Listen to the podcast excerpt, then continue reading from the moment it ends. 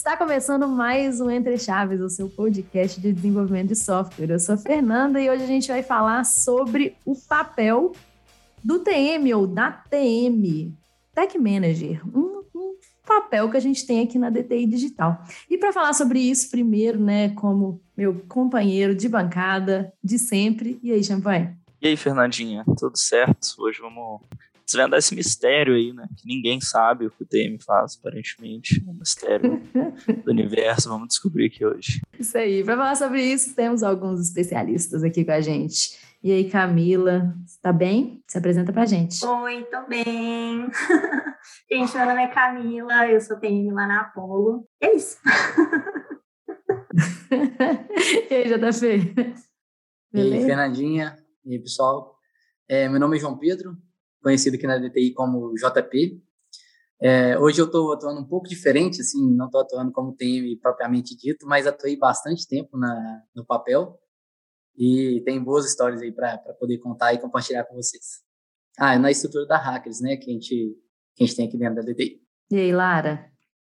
Como que você Oi, tá? gente. Sou a Lara, prazer, para quem ainda não conheço. Eu atuo como TM na Naulo, trabalhando aqui na, na Racuna com uma galera bacaninha. Boa. E só, né, para vocês entenderem, para quem está nos ouvindo e fala assim, não, mas o que, que é isso, né? Apolo, hackers, Nala. Bom, aqui na DTI a gente é dividido, né? Nossos times são divididos em alianças e tribos. E esses são os nomes aí de algumas das nossas estruturas que a gente, enfim, né, fica criando uns nomes muito malucos, como bode. Né? É um bode inaceitável. Atualmente surgiu a Mamba. Meu Deus. Uma coisa muito louca, tem vários nomes aqui, cada time vai dando um nome para a sua estrutura. Mas é por isso que cada um está falando aí dos seus, seus nomes. Mas e então, galera, para começar esse papo de hoje, né, sobre o, o Tech Manager, o que que então, bom, né, começando do início, o que que um Tech Manager, uma Tech Manager faz no dia a dia? Para começar desvendando o mistério aí, né, que o Champagne falou. Em primeiro lugar, reuniões. Eu acho que isso é uma pergunta muito difícil, assim, de responder resumindo. Acho que a Lara até deu uma boa, uma boa ideia aí, reuniões. A gente está em reunião realmente o dia inteiro. Mas eu acho que eu diria, assim, que durante o meu dia eu divido a minha atenção entre pessoas, operações, cliente, cliente é uma parte muito grande também, e cultura. E aí, quando eu falo de cultura, eu estou falando da cultura do TI, cultura ágil, né? É, e aí, dentro desses tópicos, dá para explorar muito mais, mas vou deixar a galera falar um pouquinho também. Tem coisa demais para falar, né, Camila? Nossa Senhora! é, eu costumo brincar aqui com o pessoal que o TM ele tem que estar um pouquinho em cada um dos lugares, né? E aos pouquinhos vai dosando ali onde ele coloca um pouco mais de esforço, dependendo de onde está necessitando mais, né? E a Camila deu alguns exemplos aí que são super válidos. Acho que a gente vai acabar entrando em um determinado assunto específico aqui, que eu acho que tem sim ainda é, pessoas que têm a pegada mais técnica e conseguem contribuir num detalhe mais técnico em, em determinado momento, mas não é pré-requisito 100% do tempo. É, e uma coisa que eu acho que é fundamental é comunicar bem, inclusive para poder conduzir conversas com o cliente aí, e geralmente são conversas difíceis. Legal, eu gostei dessa forma, né, Camila, que você começou elencando aí, tipo, uns pilares, né, da atuação do TM, né? Você falou pessoas, cultura, é, cliente, né? Operação, Operação e cliente, e cliente exatamente. É. Você dividiu essa nessas quatro. Vamos entrar um pouquinho mais, assim, o que que, bom, o que que de pessoas normalmente vocês fazem no dia a dia de vocês? Eu acho que a gente tem um compromisso com quem está na tribo, e aí varia o tamanho, né? Mas de olhar para o todo, para entender se as pessoas estão no lugar que elas deveriam estar, se a gente está olhando para a trajetória de cada um, mas olhar específico também, de entender né, que cada pessoa tem os seus pontos muito altos, que a gente precisa correr atrás para valorizar cada vez mais, para que essa pessoa consiga crescer e ensinar aquilo, quanto ajudar quando alguma coisa não está muito legal também, pensando sempre que se uma pessoa cresce, o time todo cresce junto, né? E fazer esse malabarismo entre os times também, que às vezes pode ser uma coisa um pouco mais complicada. Mas é olhar tanto para a estrutura de pessoas, né? Quem está em cada lugar, quais tipos de papéis são necessários, quanto olhar mesmo para cada um e ver as potencialidades. Acho que está certíssimo, assim. A gente, a gente vai olhar bastante, acho que foi uma ótima definição, assim. E entrando ainda mais, tipo assim, na parte que a gente vai olhar para cada um, né? É, isso muitas vezes pode envolver, né? Igual a Lara falou, a gente identificar os pontos fortes, os pontos melhorados.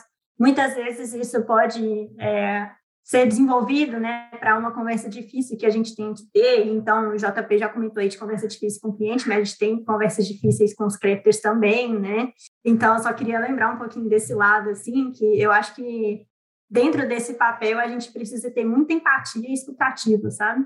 Que acho que é o mais uhum. importante, assim, quando a gente vai falar de pessoas. É, então, assim, né, de forma prática, né, por exemplo, que acredito que vocês devem fazer one-on-ones, né, com a galera, né, assim, acompanhar a trajetória, né, fazer feedback estruturado, enfim, acompanhar a trajetória do pessoal também, né, é, enfim, salário da galera, vocês devem também olhar, né, no dia a dia, enfim, tem bastante coisa, retenção também, enfim, acho que o cuidado das pessoas realmente ele é muito amplo, né, tem muitas práticas, muita coisa que vocês têm, acabam fazendo no dia a dia para o cuidado das pessoas, né. É, eu acho que tem muita coisa porque as pessoas são muito diferentes, né? Então, uma coisa que funciona para um não funcionaria necessariamente para o outro. Tem gente que está mais interessado em estar tá no contexto que a pessoa está sempre aprendendo. Tem gente que está interessado em, sei lá, um desenvolvedor que gosta de desenvolver, mas que quer aprender cada vez mais sobre o produto. Então, é, não dá para a gente pegar a formulinha, jogar e fazer igual para todo mundo. Né? Acho que é um...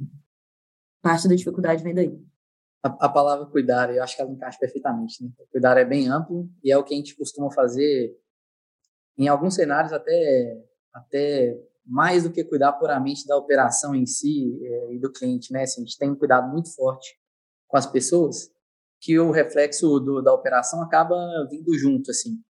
É, hoje, cuidar para a gente, que é uma coisa muito importante, o que a Lara falou, falou faz muito sentido, né? Assim, cada um tem um jeito de ser diferente mesmo e conseguir entender, né, que uma pessoa está passando por um momento difícil, é, principalmente agora na pandemia, nem sabe que não está fácil.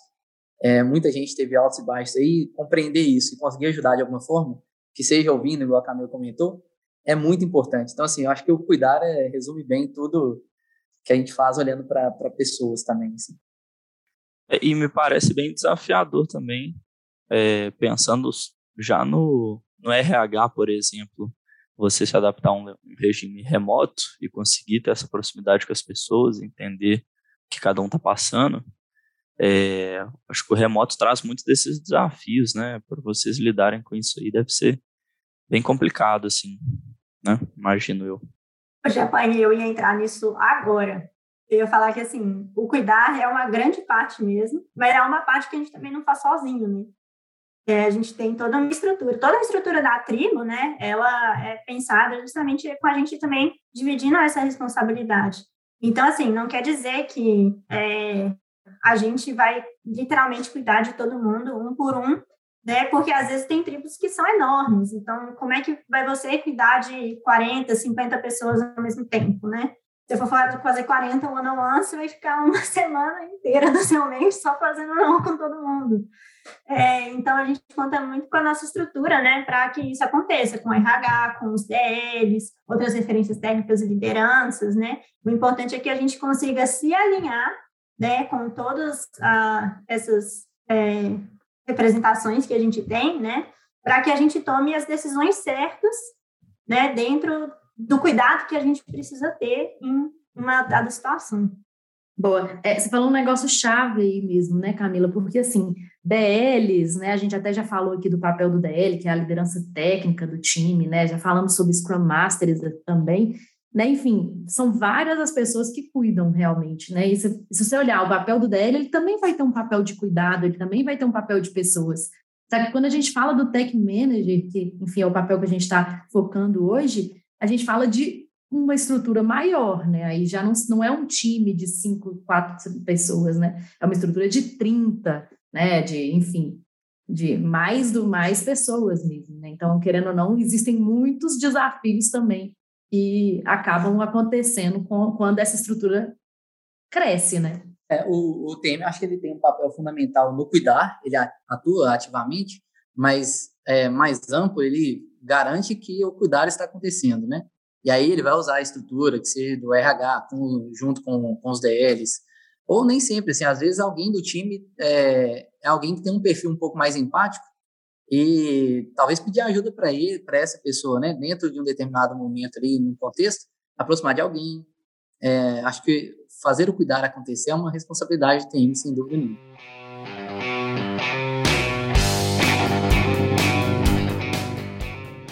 O próximo pilar que você falou, Camila, foi operações, né? Vamos pegar esse aqui.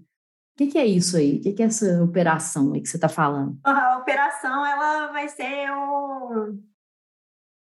Eu ia falar cerimônias, que eu tô... não estou conseguindo traduzir, mas minha cabeça está doida no inglês português. que chique ela. Muito internacional. mas seria como o time ele roda, né? Como o time ele roda é, durante o dia dele, realmente, né? Quais são os passos, né? Os é, ritos que a gente está tendo dentro dos times. Mas quando a gente está falando dentro do papel do TM, não é de um time, é de uma tribo, né? Então, não necessariamente a gente vai estar tá lá, né, dentro do time, atuando, né, estando em todas as deles, né, para dando feedback, vendo onde que a gente pode melhorar. A gente vai fazer isso de uma forma mais ampla, né, onde a gente vai acompanhar se os ritos estão em dia, a gente vai acompanhar se a gente tem risco, a gente tenta identificar se o risco é um risco real, né? E então quando a gente vê realmente um, um caso, né, que a gente tem um ponto a melhorar, um caso que seja mais crítico, aí sim eu vejo que a gente entra, né, com, com mais força para conseguir apoiar esse time e guiar nele para uma direção onde a gente consiga mitigar se livrar desse risco, né? E aí a gente continua acompanhando até ele ficar estável e a gente vai acabando fazendo isso com, com, com, toda a tribo, né? A gente vai ter sempre uns times que estão mais saudáveis, uns times que estão com uma data forte para entregar. Então você vai lá e dá uma ajudinha, aí depois o outro time precisa de outra coisa. Tá muito nessa troca de experiência entre os times. E isso é uma outra coisa legal também, porque como você tem uma visão mais é, ampla de todos os times, você sabe o que tem de legal em um time, você sabe o que está dando certo em um, e você consegue procurar um outro time para dar a ideia do que está dando certo nele, que poderia ajudar, ou então fazer a aproximação entre esses dois, né? Eu acho que é um papel também que ajuda a gente a, a fazer essas conexões, assim, conectar os pontinhos da rede da DTI. Eu tenho a impressão, e aí vocês me corrigem se eu estiver errado, mas eu sempre tive essa impressão que o TM era quase que um Scrum Master da tribo, assim, é, nesse sentido das operações, assim, já garantir que está tudo rodando bem, sabe? Se não tem nenhum problema, mesmo que não seja um problema exatamente ali do da, da sprint, né, da entrega, mas seja alguma outra coisa que esteja incomodando as pessoas, ele tem que ir lá e tá ali para apoiar, né? Eu, eu, eu tenho essa impressão, isso é correto? Eu vou te falar que foi assim que o JP me vendeu o papel do TM, tá? Ô, Camila, ao vivo não, ao vivo não. eu cheguei assim também, então eu acho que existe uma, uma lógica aí nesse raciocínio. Mas eu acho que é muito mais sobre quando, quando a estrutura vai crescendo, né? Quando você deixa de ser, é, não idealmente, mas seis para mais um time, aí você pode ficar de dois, aí começa a crescer um pouquinho a estrutura, aí você não está necessariamente atuando em três times, mas você está com um pontinho ali meio cross, aí quando você vê, já assustou, já virou TM, é isso. É, pode, acho que é um dos caminhos, né, para isso acontecer. É, eu, eu, bom, Camilo, vou aproveitar um momento aí, vou contar da nossa conversa, né, assim, é, eu, de fato, eu acho que o papel do TM aqui na, na DT, ele é, a gente precisa se adaptar muito bem assim ao, ao cenário que a gente está. Assim. A gente trabalha em contextos diferentes, tem clientes que têm uma certa estrutura, outros não. E como assim, o principal objetivo para mim do TM é conseguir enxergar onde tem problema ali e conseguir ajudar a sair daquela situação. Se o TM precisar apoiar um pouco mais o time que seja fazendo parte do papel do SM, que ele faça isso. Ah, ele precisa entrar um pouco mais na parte de cuidar das pessoas de determinado time, que ele entre e faça isso usando da, do, do, apoio né, da, da estrutura. É, só que aí entra uma outra variável que aí casa perfeitamente na parte de operação, mas eu acho que encaixa em outras também, que é aproveitar o, a oportunidade daquele momento para poder treinar as pessoas que estão vivendo aquele momento. Então, assim, imagina, tem um time que está com problema de operação e ele está precisando de uma aproximação. Se o TM só entrar lá e resolver, ele não está ajudando nada. Assim, ele vai ajudar momentaneamente ali, mas daqui a pouco pode ser que o time passe por outra situação que vai precisar do TM entrar de novo e ajudar. Então, assim, o ideal é que o TM aproveite bem esse tempo, nem que ele gaste mais tempo ali, consiga estruturar um pouco melhor o time para que o time daqui a pouco consiga não ter necessidade dele aproximar de novo. Então, acho que o, a formação de pessoas também é um objetivo que tem que estar junto com, com o TMI o tempo todo, que seja operação, que seja no cuidar dentro do time, que seja na parte de engenharia, é, e por aí vai. É, vocês estão falando muito de trajetórias e de ser ali, às vezes, Scrum Master de um time ou de outro, e de repente está no papel de TM, mas já vi também alguns TMs que vêm de uma trajetória mais técnica, né, tendo sido desenvolvedor mesmo. É, e eu queria saber assim, quais são as, as diferenças. Precisa ter sido desenvolvedor em algum momento? Não precisa? Tem alguma vantagem, alguma desvantagem? Tem um diferencial, né? Como é que o, assim, o nosso podcast aqui sendo para desenvolvedores, né? Como é que um desenvolvedor se colocaria nessa conversa aí? É, eu acho que, não sei se é o caso na maioria aqui, eu sei que eu fui assim, o JP foi assim, a gente era dev, né? É, o JP muito mais tempo que eu aí, só de tempo que ele tem de DTI. Não, não tanto assim, cara. Entregou a idade. Eu fui dev, é, minha trajetória foi, eu fui dev, fui DL, e aí no contexto que eu tava, eu comecei a ter mais contato, assim, com, com o, o papel, assim, de, talvez do Scrum Master, né? Porque era uma coisa que estava sendo demandada no, no time, né? A gente não tinha, tem o DL, assim, antigo na DTI, né? Era um DL que puxava isso também. É, e aí eu me peguei em uma situação em que a gente tinha um time alocado no cliente e estava eu de DL, o meu time, a gente tinha designer, mas a gente não tinha nem PO no SM. E aí eu comecei a puxar muitas coisas e eu vi que eu estava curtindo. E aí foi até mais ou menos na época que eu chamei o JP lá para conversar, para conversar sobre trajetória. A gente viu que era uma coisa que batia, né? Então, hoje eu posso falar que ajuda. Para mim ajuda, mas por causa do meu contexto. Eu acho que tem contexto que não pede, sabe? Então, hoje eu, eu tenho um contexto que eu tenho é, clientes mais fechados, tem dada forte para entrega, então se precisar de alguma coisa, assim, eu consigo pegar no código, consigo ajudar o time a tomar alguma decisão, sabe? Mas não é uma coisa que é completamente necessária. O time ia conseguir fazer totalmente sem mim, eu só dou um empurrãozinho, sabe? Eu acho que o TM, ele tem que estar muito mais preparado, assim, dentro da DTI, com cultura do que com tecnologia, sabe? Vejo a cultura mais prioritária. É, falando por mim, eu não vim de contexto de tecnologia de desenvolvimento, não sei nem por onde se passa, assim. Eu falo com as meninas que cada reunião que eu entro eu aprendo vocabulário novo para parecer mais inteligente. Mas a falta, eu, eu sinto falta disso às vezes exatamente de me sentir um pouco sem ação, de oferecer outro tipo de ajuda, mas não poder pôr a mão na massa, né? E aí eu acho que o papel que eu tenho, sendo que eu não posso fazer isso de verdade, é arranjar pontes e conexões para que outras pessoas com conhecimento técnico possam vir ajudar. Mas, assim, acredito que ajudaria bastante se eu soubesse, até para entender é, o tamanho do desafio ou é, o tamanho do risco, né? Que às vezes a gente está muito no contexto lá, se o time está muito no contexto, acaba não percebendo um risco que está vindo. Então, talvez se conhecesse um pouco mais de, de tecnologia, isso me ajudaria. Mas a forma que eu tento remediar é essa, né? É conhecer cada vez mais gente que é boa, tecnicamente falando, para quando o negócio dá uma apertada, falar, por favor, me ajuda, vem até aqui, pega na mãozinha, entrega lá para o time, fala, por favor, resolva-se. Mas é mais ou menos aí. Oh, mas isso aí que você falou para mim é um ponto chave, sabe? Você sabe usar a rede. Para mim, se você sabe usar a rede, você vai conseguir dar um jeitinho. Que é outra coisa importantíssima para o TM, ser cara de pau. é, saber se comunicar bem, né? É, saber se comunicar bem, né? Saber ser influente, talvez, né?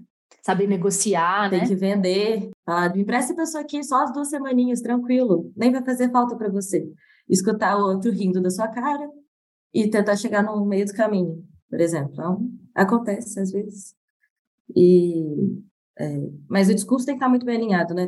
Porque você tem que entender qual que é o, o problema ou é, qual é a dificuldade que o time está passando, para conseguir convencer uma terceira pessoa que não está no contexto, muitas vezes, que é preciso ser ajudado. E aí a estrutura, como a gente tem aqui na DTI, é muito boa, porque, em geral, a galera é, tem empatia, né? Fala, não, vocês estão precisando mais que a gente agora, é, o que, que a gente consegue fazer de esforço. Então, a conversa entre os TMs também é uma coisa muito, muito importante, assim, de, uhum.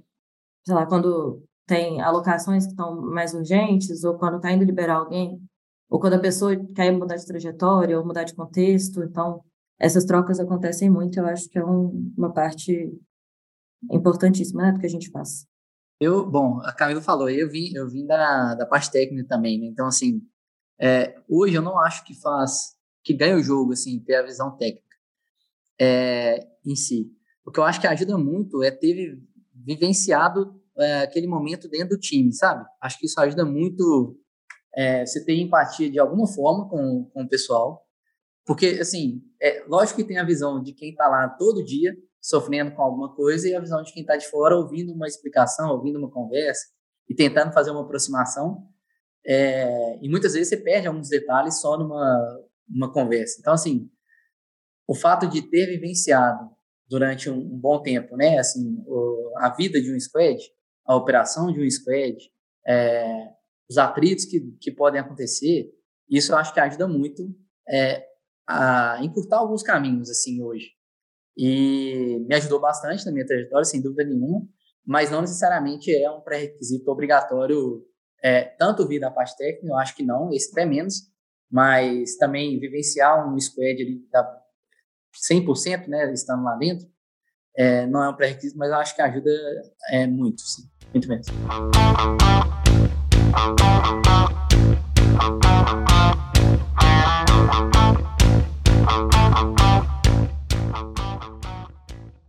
Se a gente pegasse, né, fizesse uma linha onde um extremo fosse tecnologia, engenharia, né, e o outro extremo fosse gestão, acredito que hoje, né, o tech manager ele está um pouquinho mais para o lado da gestão, né? Mas ele ter o conhecimento da engenharia, como vocês falaram, ajuda com certeza de, muito, né?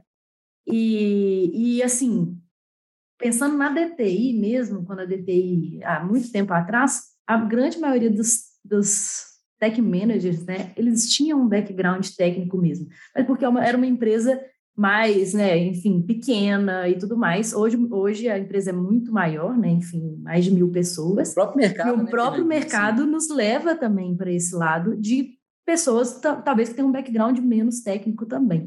Só que tem um negócio que eu acho muito importante falar aqui que mesmo Lara que não, né, que não foi dev há algum tempo, ela tem um conhecimento de, bom, ela chega numa reunião com o cliente e consegue defender que tem que colocar DevOps no projeto.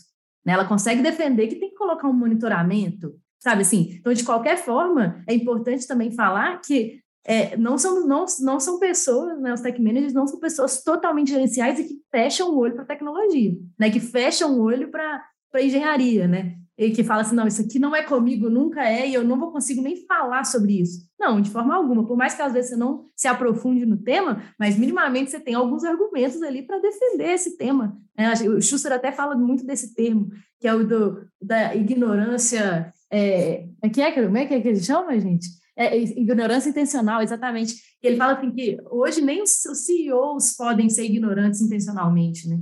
Ele fala que nem os CEOs das empresas podem se dar ao luxo de não saberem, por exemplo, o que é DevOps. Né? Então, acredito que é assim também por aqui, né? Na minha trajetória, que até quando eu virei TM, o termo tech manager me incomodava muito, que eu ficava assim, gente, eu não sou tech, eu não, não tenho esse domínio. E aí, quando eu comecei a entender que talvez eu era a ponte entre o, o, a engenharia né, pura, que muitas vezes se perde em jargões ou em explicações que não precisavam ser tão extensas. E o cliente que não entende nada, que eu realmente conseguia fazer essa comunicação acontecer, aí eu comecei a ficar mais em paz com o termo. Porque, né, mesmo eu não tendo total ciência, eu tinha um, um conhecimento ali que era necessário. A adaptação ao contrário, para a gente também é real, tá? Assim, em vários momentos, a gente, por ter um background técnico, a gente tem que abstrair o técnico para poder falar alguma coisa com o cliente. Então, assim, é, acho que os dois, as duas trajetórias aí, assim, no fundo, elas têm para o mesmo, pro mesmo lugar hoje. É, e talvez o, o, tem, tem vivências que eu não tive no meu dia a dia, é, de talvez gerenciar conflitos de cenários diferentes do que eu estava ali naquele squad, por exemplo. E que hoje eu acho que o TM precisa saber bem, que é, é enxergar mais de um contexto do squad, fora do, do squad que ele está olhando, né? Assim, por quê? Imagine que você é TM de uma tribo hoje, e aí tem cenários bem distintos. É, conseguir fazer um vínculo disso para algo macro, para tentar alguma solução que ajude dois lugares, é muito importante. Então, assim, a visão ampla, ela é um diferencial para o papel do TM também, mais do que a visão puramente do squad. Você economiza alguns caminhos aí, encurta alguns caminhos. É isso que você falou, JP, também é muito importante mesmo, né? Que é falar a língua do cliente. Isso é um negócio que, que às vezes, quando a gente tem esse background técnico, a gente tem é um desafio mesmo, falar assim, pô, pera, tá, como que eu explico isso aqui de um jeito que alguém que não tem a menor ideia, né, que nunca enfim, teve contato com isso, possa entender.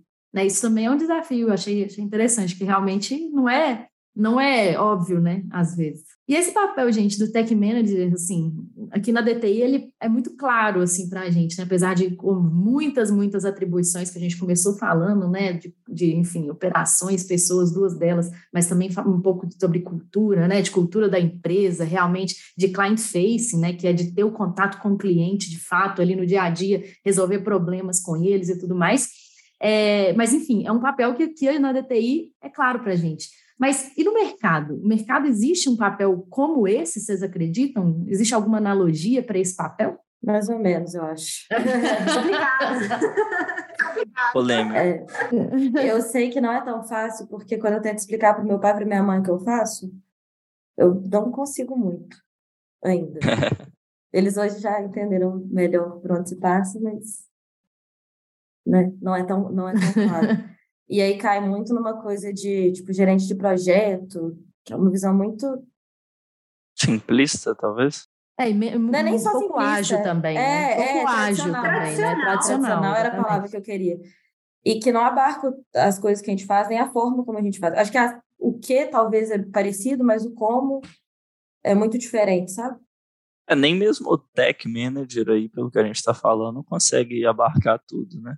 Só dentro da DTI, a gente já tem tantos tech managers que o papel é diferente, sabe? Por causa dos contextos que a gente tem. É claro que a gente tem os mesmos valores, sabe? Mas muitas vezes o que eu faço é muito diferente, por exemplo, do que a Lara faz, assim, como atividades de um dia a dia, sabe? Eu também acho muito difícil traduzir isso para um outro papel no mercado. Eu acho também que o, o, gestor de projetos, lá, gerente de projetos, assim, é muito tradicional, é uma parte muito pequenininha que englobaria o que a gente faz, sabe? Talvez se a gente fizesse uma fusão aí, sei lá, o gestor de projetos, mas o RH, Talvez um engineering mas... manager também. É, Talvez um mas... engineering manager ali, né, com um gerente de projeto. É, assim, olhando para alguns clientes que a gente tem, né, é, acho que alguns, em alguns momentos tem até papéis parecidos, mas eu acho que gente, aqui na DTI a gente tem um jeito particular de trabalhar pela, por tudo, né, assim, pela nossa cultura é, e por aí vai, assim, né, pelos nossos ritos, tem algumas coisas aqui que eu acho que a gente se adapta bem aqui à nossa realidade. É, parte do que a gente faz, eu vejo que tem outras, outros papéis no mercado que também fazem, o gerente de projeto é uma delas. É, eu acho que a gente, um pedaço da parte de gestão de projetos a gente faz, não no modelo tradicional, mas no, no nosso jeito de trabalhar. É, eu acho que a gente não fica muito limitado. Assim, se você pudesse falar assim, o que, que tem, eu não fico muito limitado no meu papel. Eu fico limitado ao meu problema. Assim, se eu tenho um problema para resolver, eu tô, tô resolvendo. Assim, não importa muito se é, é, um gerente de projeto, se é um Scrum Master, se é um DL, se está comigo o problema, eu preciso direcionar de alguma forma. Então, eu, vão ter pessoas com esse perfil no mercado. E o papel que eles atuam, não sei falar, mas assim. É, mas acho que resumindo o TM hoje, eu colocaria assim. Você é uma calculadora científica. Mas isso é muito legal você ter falado, né? De ter realmente o foco no problema, né? E, enfim, como vai ser resolvido. Aí vocês vão pegar de várias coisas dentro da caixinha de ferramenta que vocês têm, né? De cada um aí. Ah, eu vou pegar aqui, eu vou resolver esse problema, sei lá, com um olhar de operações, com um olhar de pessoas, enfim, né? Ou, enfim, uma mistura desses olhares. Porque é isso mesmo. E, e é isso que o dia a dia pede, né? Chegar lá e resolver alguma coisa. É, basicamente. Exato. Tem, tem, uma coisa que eu até conversei com a Camila, né, Camila? Não sei se você vai lembrar disso. Não só com ela, de vez em quando o pessoal me chama. Disso também. Bom que você me, me complementa aí. É, quando a gente sai do, do mundo ali do squad, né, e vem para atuar como, como TM, com uma visão um pouco mais, mais de fora, a gente passa por uma quase que uma crise, assim. Nossa, meu Deus do céu, o que, que eu estou fazendo com o meu tempo? Porque eu não estou entregando nada, não sei se eu sou produtivo, e aí, se a gente pega do, tudo que a gente descreveu aqui como papel do, do TM, se você não tentar materializar assim que a evolução do seu trabalho são problemas resolvidos, ou você ter ajudado alguma pessoa, ou você ter facilitado alguma coisa, é, encurtado algum caminho, se você não traduzir ah, é, o seu trabalho nisso, você vai ficar com uma pulga atrás da orelha assim, nossa, meu dia foi muito difícil e eu não fiz nada. E aí você começa a perder, para de perder um pouco o sentido, né? Quando eu comecei a atuar como tema, eu tinha muita dificuldade em entender isso. Assim, Nossa, eu não estou entregando uma história mais, é, não estou entregando software mais aqui, eu estou fazendo alguma outra coisa que eu não sei onde está indo meu tempo. E aí, fazendo essa reflexão, depois eu entendi que, assim, esquece que você não vai entregar mais história, assim, você está entregando outras coisas que são importantes também, é, mas que não é tão palpável, assim, é, é quase que um aceita que dói menos, assim.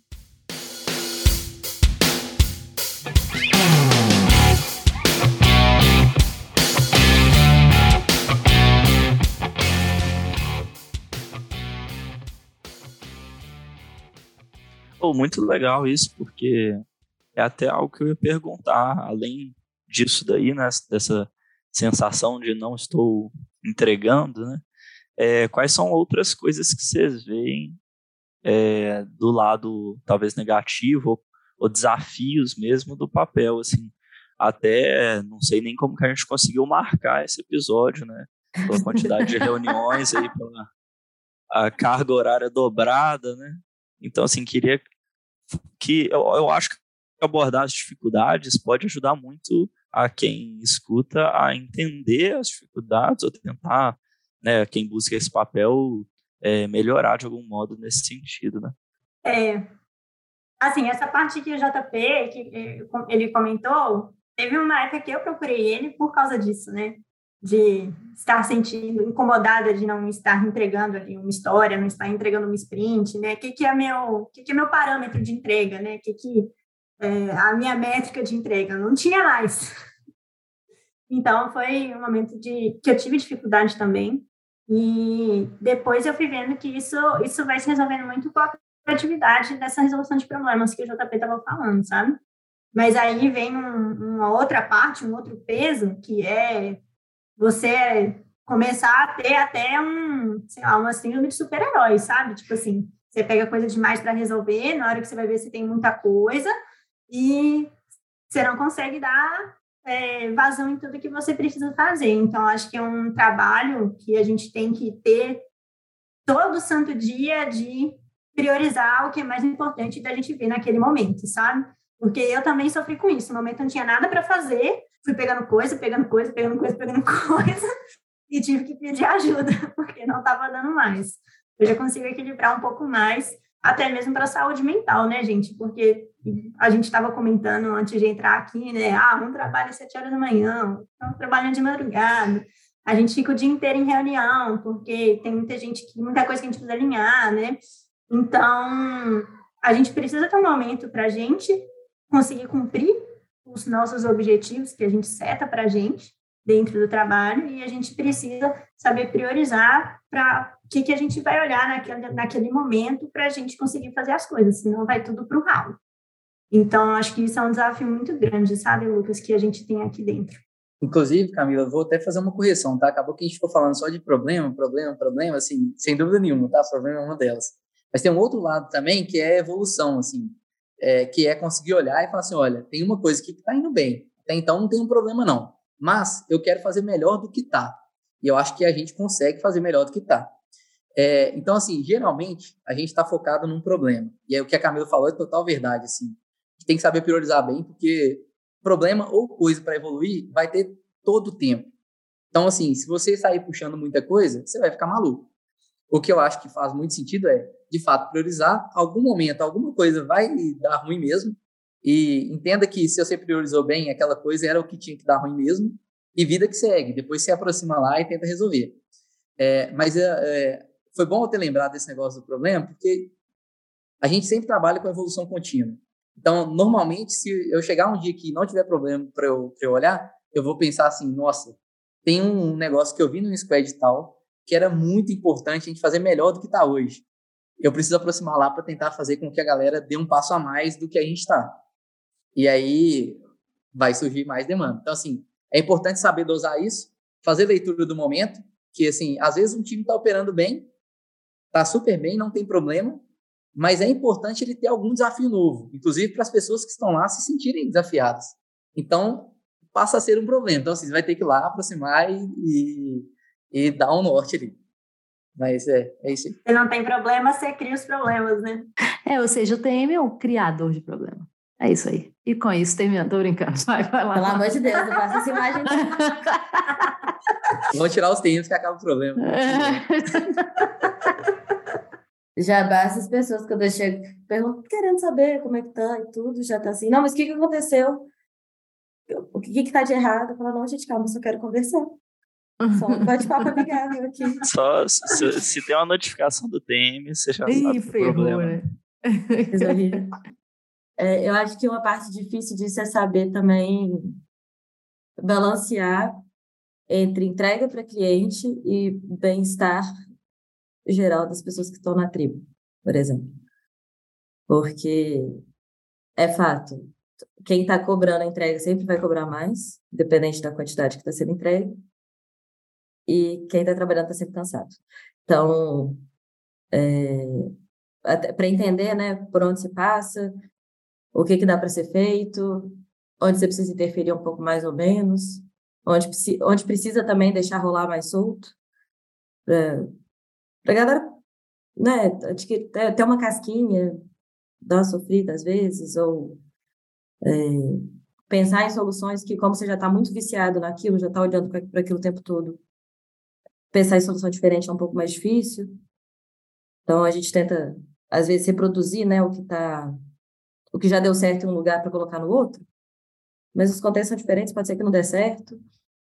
É, acho que a parte difícil do trabalho que eu faço hoje é encontrar equilíbrio entre todas as pontinhas que estão puxando. É, e quando você fala de equilíbrio, inclusive naquela nessa definição que a gente usou no início, né, daqueles quatro quatro coisas assim, também puxam a atenção, né? Ah, é uma hora que é uma operação, é uma hora que tem um conflito de uma pessoa, é uma hora que o cliente está falando que você não está entregando é uma hora, sabe, assim, é uma hora que, pô, a galera não tá batendo cabeça e não sabe fazer os ritos direito. Então, assim, o tempo inteiro tem coisas, né, como o JP falou também, né, coisas puxando a nossa atenção. Uma hora a gente vai ter que deixar um pratinho cair e falar, poxa, é, era aquele prato mesmo, se eu priorizei bem. Vai cair, mas tá tudo bem, daqui a pouco eu arrumo lá. Né? Então, acho que tá tudo puxando. E tem mais uma, uma dimensão que a gente não falou tanto aqui, mas eu tenho certeza que vocês atuam, que é a parte financeira também, que olhar para os indicadores financeiros da tribo, ver a locação, não sei o quê, não sei o quê. Então, tem uma outra parte ainda, ainda, né, que mais uma que fica puxando a atenção. Então, acho que esse equilíbrio aí é uma das coisas realmente mais difíceis nesse papel, né? Eu queria até comentar mais uma outra coisa nesse, nisso que o JP falou sobre os devs, é, executores e esse problema, né, de que a gente entra, entrar nesse papel e falar, putz, não estou entregando, é, é, eu acho que é muito isso. Quando a gente é dev, a gente é muito executor. A gente tem um negócio, a gente é muito claro para a gente o que, que a gente faz, né? A gente tem uma história que alguém, né, alguém escreveu, nós mesmos, enfim, é, e a gente sabe o que, que a gente tem, a gente sabe o que, que a gente entrega, a gente sabe a entrada, a gente sabe a saída, né? Assim, então, e aí a gente é executor para caramba. E num papel como esse, em alguns outros papéis crossos, assim, a gente tem esse tipo de dificuldade, porque assim, poxa, e agora? Passei o dia inteiro em reunião, fiz nada. Meu dia foi para o lixo. Ou então, assim, olha meu backlog, tem 500 coisas para fazer.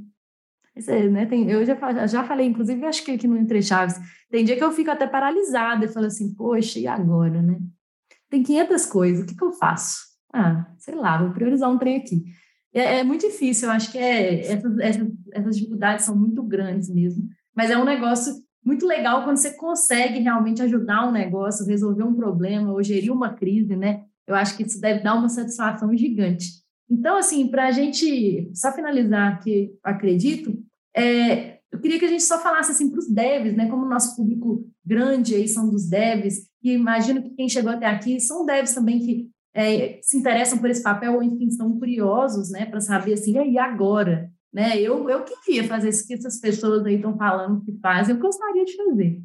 Né? E aí? É, vocês acreditam que tem algumas, alguma habilidade? A gente falou um pouquinho de comunicação e tal, mas vocês acreditam que tem alguma habilidade matadora assim, que as pessoas deveriam investir para se tornarem tech manager? Sim, ficar incomodado com alguma coisa que não tá boa. Isso aí, para mim, é crucial, assim, de conseguir olhar para alguma coisa. Aí eu acho que é independente, tá? É, tô vendo um ponto que não tá legal, assim, tá me incomodando e eu preciso, eu, na verdade, sim, eu preciso resolver de alguma forma, nem que seja pedindo ajuda. Então, assim, isso eu acho que é, é fundamental para já ir trabalhando um pouco essa visão, fora o executor, né? Porque eu, eu concordo, assim, a gente é, tem muito essa de, ah, a história está escrita, vou pegar, vou, vou fazer, entreguei, pronto, me dá mais uma aí e tal. Só que o que isso é ótimo, né? Sem dúvida nenhuma. Mas você consegue ser diferente quando você tem uma visão um pouquinho mais ampla.